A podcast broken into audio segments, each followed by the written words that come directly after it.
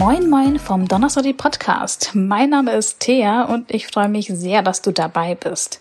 Ja, diese Folge ist Teil meiner Mini-Reihe zur Bundestagswahl 2021 und ich bitte dich, dir einfach alle Folgen anzuhören, denn ich habe verschiedene PolitikerInnen von den Parteien der Grünen, Linken, SPD und Volt gefragt, ob sie mir wichtige äh, Fragen beantworten können und zwar zu den Themen Klima, Netzpolitik, Integration, Wissenschaft, Kultur und BPOC. Ich freue mich sehr, dass PolitikerInnen von den Linken mit beim Donnerstag Podcast dabei sind und meine Fragen beantwortet haben. Heute spreche ich mit Jörg Rupp von den Linken über die Themen Klima, Netzpolitik, Integration, Wissenschaft, Kultur und BPOC. Herzlich willkommen.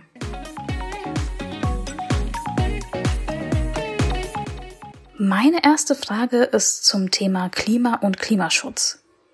Die Erde brennt, ertrinkt und erstickt. Was sind die Pläne deiner Partei zum Thema Klimaschutz? Wie wollen und können wir in den nächsten Jahren leben? Und was machst du konkret als Privatperson, um ja deinen Beitrag zum Klimaschutz zu leisten? Das linke Programm macht ein gutes Angebot zum Klimaschutz. Klimaneutral bis 2035. Das kommt von sonst keiner relevanten Partei. Konkret, wir brauchen weniger, nicht andere Autos. Wir brauchen ein Tempolimit, wir brauchen 100 Prozent Erneuerbare. Nicht erst bis 2035, sondern so schnell wie möglich. Wir müssen es möglich machen, dass jede freie Fläche mit Photovoltaik und jede geeignete Fläche mit Windrädern belegt wird. Wir sollten weniger mit Beton bauen und uns international an Auffassungsprogrammen beteiligen. Natürlich müssen wir raus aus der Kohle, wir dürfen trotzdem nicht wieder rein in die Atomkraft.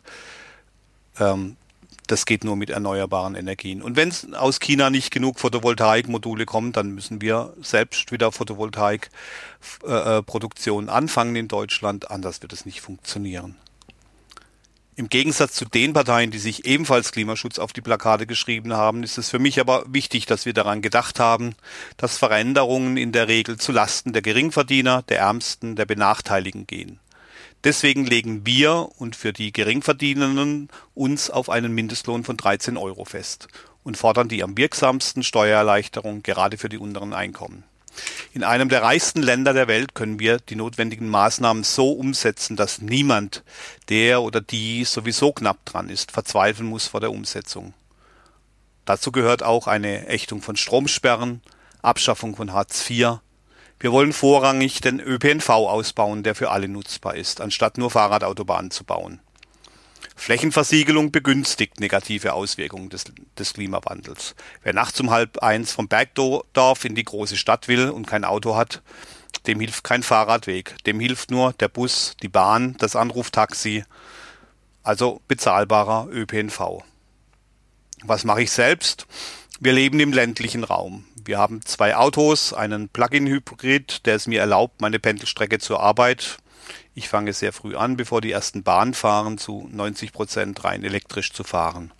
Meine Frau ist Ergotherapeutin, sie fährt einen Elektrobuggy mit einer Zulassung bis 45 Kilometer pro Stunde, mit dem sie ihre Hausbesuche machen kann. Wir heizen mit Solarthermie und Gas und haben mangels geeigneter Dachfläche nur ein Photovoltaik-Balkonkraftwerk. Ich habe ein Konto bei der GLS Bank. Wir kaufen so weit als möglich bio und regional ein und bei Supermärkten nur das, was wir anders nicht bekommen. Alle vier hier lebenden Familienmitglieder haben faire Smartphones. Im Rahmen unserer Möglichkeiten, finanziell und alltagstauglich, tun wir, was wir können und wir ändern das, was wir erkannt haben, dass wir es ändern müssen. Kommen wir nun zum Thema Netzpolitik. Für Betroffene kann das Netz ein Ort voller Hass und Hetze sein. Für andere ist die Freiheit vom Netz mit diesen starken Beschränkungen in Gefahr oder durch die starken Beschränkungen in Gefahr. Wie stehst du zum NetzDG, dem Uploadfilter und ja, machen wir eigentlich genug gegen Hassrede? Was ist für dich das zentrale Thema aus dem Bereich Netzpolitik für die nächsten Jahre und ja, wie willst du es angehen? Wer das Netz als digitale Ergänzung der analogen Welt begreift, dem ist daran gelegen, dass die Chancen, die ein offenes Netz bietet, erhalten bleiben. Ein Ort, sich Solidarität zu holen, ein Ort, sich zu informieren, sich auszutauschen. Ich bin so alt, ich kenne noch die Chaträume und schwarzen Bretter von AOL. Ich finde, es muss eine Art Netzschutzpolizei geben, die gegen Hassredende, gegen Beleidigende, gegen Rassistinnen vorgeht. Wir hatten sowas damals in der guten alten Zeit. Achtung, der 55-Jährige erzählt Geschichten aus dem Krieg. Why not Selbstregulierung, die schnell reagiert, keine Tage braucht wie die großen Netzwerke, nachvollziehbar agiert und auch ansprechbar ist. Die Freiheit gilt es zu erhalten. Keine Uploadfilter, keine digitalen Bots, die Bilder auf Festplatten durchsuchen, keine Regulierungen. Jemand, der die Schmuddelecken durchleuchtet, wie es im analogen Leben ja auch ist. Ab und zu kommt mal einer vorbei, an den großen Straßen stehen auch Blitzer und manche Gegenden werden stärker kontrolliert als andere. Zugang zu diesem Netz aber brauchen alle. Der Internetzugang muss mindestens 50 Mbit äh, schnell sein und das gehört zur Daseinsvorsorge. Genauso wie ein Tablet oder ein Laptop zur Lernmittelfreiheit. Insofern ist das eines der wichtigsten Thema, Themen neben dem Ausbau des Glasfasernetzes und die Möglichkeit für alle, dieses Netz zu nutzen. Und das, das sollte der Bund tun und bezahlen. Netze gehören in die Hand des Staates und nicht in die Hand von Privatunternehmen. Gilt übrigens für alles, was Infrastruktur heißt. Es ist ein Thema, das auch außerhalb der Wahl eine wichtige Rolle spielt, das Thema Integration. Ich frage mich manchmal oder häufiger, immer häufiger, wer gehört zu Deutschland? Wer ist oder was ist in Anführungsstrichen Deutsch? Und wie wird Deutschland in 10, 20, 30, 40, 50 Jahren aussehen? Das Thema Identitätspolitik wird teilweise heftig diskutiert, aber eine echte Chancengleichheit gibt es noch nicht per Gesetz. Wie siehst du, also nicht deine Partei, sondern du selbst, das Thema Integration? Und was wird hier deiner Meinung nach die nächsten Jahre thematisch bestimmen? Und gibt es Aktionen und Bestrebungen von dir oder deiner Stadt, in der du bist, die du hier benennen kannst? Jeder und jeder, der oder die hier geboren ist, soll die Möglichkeit haben, die deutsche Staatsangehörigkeit zu haben. Bei Kindern entscheiden das natürlich die Eltern, bei Erwachsenen entscheidet das jede, jeder selbst. Und dieses Recht soll lebenslänglich gelten. Wer gehört dazu? Alle, die hier leben und wer deutsch ist? Das weiß ich nicht so genau. Für mich ist dieses Land eh nicht deutsch. Es ist so vielfältig wie die Menschen, die hier leben. Deutsch sein zwischen Bier und Bratwurst, das ist eigentlich lange vorbei. Wobei der oder die Deutsche eher bereit ist, internationales Essen zu integrieren, als die Menschen, die es zubereiten. Oder sagen wir so, man ist offen gegenüber Folklore. Also der Buonasera sagende italienische Ober in der Pizzeria ist willkommen. Aber wenn er später die Tochter oder den Sohn des Hauses heiraten möchte, dann könnte das schon zum Problem werden. Solange wir Menschen nach ihrem Nutzen bewerten, wie wir es gerade in der Frage der Einwanderung und Asyl immer wieder tun, solange wir Geflüchtete, die Einser-Abis schreiben, feiern, anstatt uns genauso über Alltägliches zu freuen, schon übers schlichte Überleben, solange sind wir kein Einwanderungsland. Jede, jeder Mensch hat das Recht auf Leben und das können wir gewährleisten. Ich selbst bin seit vielen Jahren aktiv gegen Rassismus, gegen Pegida, die in Karlsruhe als einziger westdeutscher Stadt über drei Jahre demonstriert haben. Ich war in der Flüchtlingshilfe aktiv und beteilige heute mich eher als Aktivist an Aktionen der Seebrücke und anderen Aktionen. Wir werden Klimaflüchtlinge in den nächsten Jahren kennenlernen. Wir müssen lernen, zu unserer Verantwortung zu stehen. Diese Menschen werden flüchten, weil unsere Lebensweise dafür sorgt, dass sie nicht mehr da leben können, wo sie bisher gelebt haben. Wir müssen sie aufnehmen und wir müssen ihnen Freiraum und Integrationsmöglichkeiten bieten und uns anpassen. Unser größter Bedarf und Nutzen daraus wird sein, wir erweitern unseren Horizont, was bei manchem Zeitgenossen, Zeitgenossin auch dringend nötig ist. Und das muss von MultiplikatorInnen auch so kommuniziert werden. Wer auf Twitter unterwegs ist und war und Nachrichten geschaut hat, hat es bestimmt mitbekommen. Der Hashtag Ich bin Hanna mischt gerade die wissenschaftliche Landschaft auf. WissenschaftlerInnen berichten, dass sie ausgebrannt und deprimiert sind. Wie hat diese Diskussion deinen Blick auf das Wissenschaftssystem Deutschland verändert? Was muss sich deiner Meinung nach ändern? und was kann man WissenschaftlerInnen überhaupt noch bieten, damit sie in Deutschland bleiben und die Forschung hier in Deutschland nicht zerbricht? Sind zum Beispiel Dauerstellen die Lösung? Für mich waren die benannten Probleme unter dem Hashtag Ich bin Hanna nichts Neues. Ich kenne Menschen, die an Unis arbeiten. Allerdings, als ich das zum ersten Mal vor Jahren gehört habe, wollte ich es nicht glauben.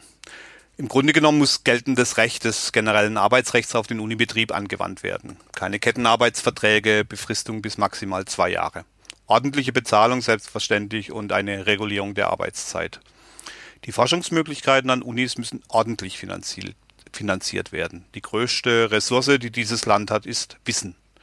Wie wollen wir denn die nötigen Lösungen finden, die diese veränderte Welt einfordert, wenn wir die, die Lösungen finden können, in prekären Arbeitsverhältnissen ja geradezu halten? Und dazu gehört auch überall an den Unis Friedensklauseln. Keine Finanzierung öffentlicher Forschung durch Militär. Als studierte Geigerin und Musikwissenschaftlerin bin ich bei dem Thema Kultur schon ja biased, denn äh, die Kultur ist für mich das Herz eines jeden Landes. Welcher Bereich aus der Kultur, sei es Musik oder Theater und so weiter, liegt dir besonders am Herzen und was könnte man in deiner Stadt, in der du dich befindest, machen, um der Kulturszene zu helfen, die durch die Corona-Pandemie wirklich hart getroffen wurde?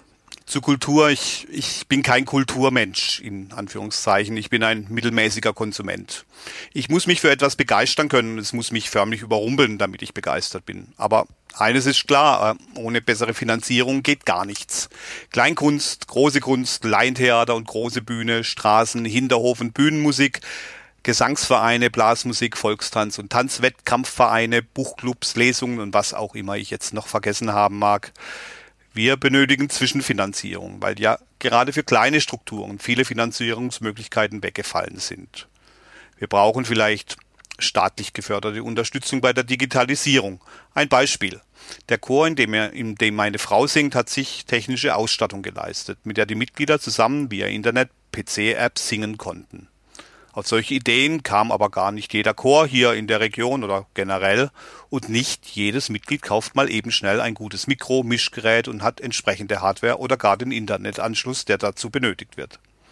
Solche Dinge müssten a. eigentlich propagiert werden, b. müssten BeraterInnen für die regionalen Kulturbetriebe da sein, die solche Dinge wissen und für ihre Umsetzung sorgen, wenn es gewünscht ist. Theaterprobe via Webcam? Why not?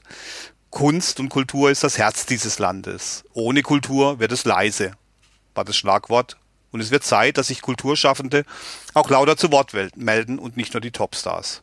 Ich habe mich auch gewundert, dass in der Pandemie so wenig im Freien passiert ist. Neue Aktions- und Aufführungsformen müssen ausprobiert, gefunden und hoffentlich dann viele Fans finden. Zum Abschluss meines Interviews habe ich eine Frage, die mich persönlich sehr interessiert. Warum sollten gerade BPOC und speziell eine äh, WOC, also WOC, wie ich, dich und eine Partei wählen und unterstützen? Zur Erklärung, die Abkürzung BPOC bedeutet Black Indigenous People of Color und WOC oder WOC bedeutet Women of Color. Gute Frage, ja. Ich bin ein weißer mittelalter Mann, der privilegiert aufgewachsen ist und privilegiert lebt. Wir haben 1,5 Autos, 120 Quadratmeter Wohnfläche, ein fast bezahltes eigenes Reihenmittelhaus und wir werden zwei halbe Häuser erben. Aber ich weiß, dass ich privilegiert bin. Ich weiß, dass ich alleine schon deshalb privilegiert bin, weil ich weiß bin. Ich kann teilen, ich kann abgeben, ich will, dass alle gleich sind.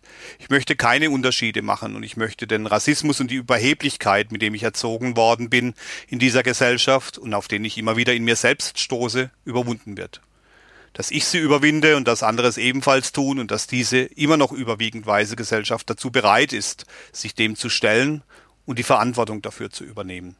Dazu gehört, dass ich nicht sagen kann, wie das Deutschland, in dem wir dann leben, aussehen wird. Das muss zwischen allen hier lebenden Menschen ausgehandelt werden. Immer wieder. Die Würde des Menschen ist unantastbar. Jedes Menschen. Daran werde ich weiterhin festhalten und mit aller Kraft darum kämpfen, dass es real wird. Liebe Zuhörerin, ich hoffe, dir hat diese spezielle Donnersori Podcast Episode über die Bundestagswahl 2021 gefallen. Höre doch auch in die anderen Folgen meiner Bundestagswahl-Miniserie rein und schreib mir einfach auf Instagram oder Twitter, wie du zum Beispiel die Fragen, die ich den PolitikerInnen gestellt habe, beantworten würdest. Alle Links, wie du mich und meine InterviewpartnerInnen kontaktieren kannst, findest du in den Show Notes. Hab vielen, vielen Dank für deine Zeit und bis zur nächsten Folge. Tschüss!